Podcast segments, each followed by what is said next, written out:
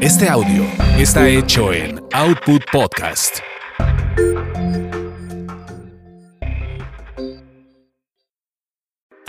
Lo que se quedó en el tintero. Lo que se quedó en el tintero. Con Víctor Hugo Sánchez. 30 años de memorias y recuerdos del mundo del espectáculo. Es de esas cosas de no creerse. Uno piensa en el prejuicio que una mujer hermosa y deseada por todo el mundo no podría tener un novio feo. Uno piensa en el mismo prejuicio que una mujer hermosa tendría a su lado a un hombre que la apoyara, no a uno que la estafara. Un día, platicando Julia Orayen y yo, nos dimos cuenta que su exnovio manager la había estafado. ¿Y de qué manera? Cuando la conocí me pasó lo mismo que a Gabriel Cuadri. Me deslumbró su belleza. Es de esas mujeres que detienen el tráfico, sin duda. Y lo detienen para una buena causa. Víctor, tengo que cancelar la cita que tendríamos. Sí, claro, me avisas. ¿Todo bien? Acaban de avisarme que hay un perro en el periférico y está aterrado y temo que lo atropellen. ¿Es tuyo? No, pero iré a rescatarlo. Así de intrépida, así de caritativa, así de humanitaria. Nos conocimos poco después de la vorágine de su aparición en TV Nacional a través de aquel famoso debate presidencial donde ella apareció con un vestido blanco entallado causando la admiración de literal todo el mundo. Julia Orayen, ¿quién llama?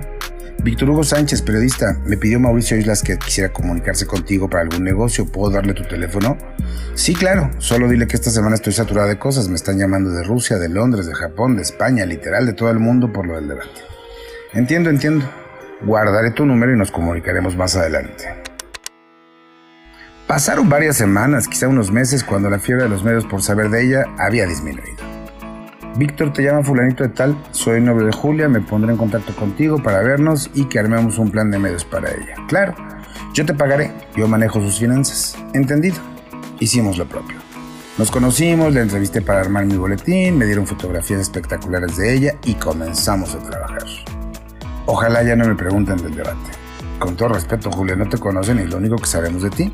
Bueno, ya sabemos otras cosas por la entrevista que hicimos, pero será el tema obligado en todos lados. Y así fue.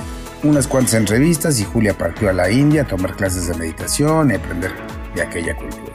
Julia, antes de que te vayas, ¿podemos hablar de la ayuda que das a la casa hogar de niñas violadas? ¿Podemos hablar de la ayuda mensual que das a los refugios para animales de la calle? No, Victorito, no. Esas cosas las hago por mí, no para que nadie se entere. Pero si se enteran podrás reunir mayor apoyo para esas causas. No sé, déjame pensarlo. A su regreso yo atravesaba por mi segundo divorcio y ella se enfrentaba a una realidad muy dolorosa. La persona a la que amaba y en la que había confiado la había estafado. Nos dimos cuenta cuando me preguntó si me habían pagado y cuánto me habían pagado, le dije las cantidades y bueno, ahí comenzó la historia.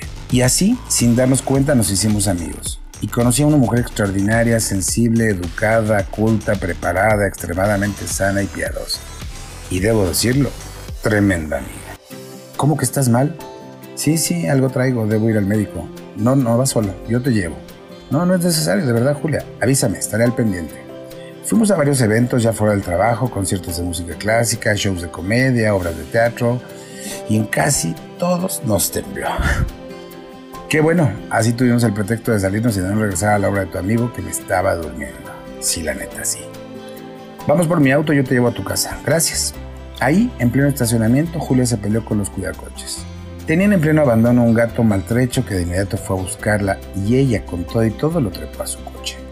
¿Qué harás con este gato? Veré si puedo colocarlo en alguna casa. La tuya.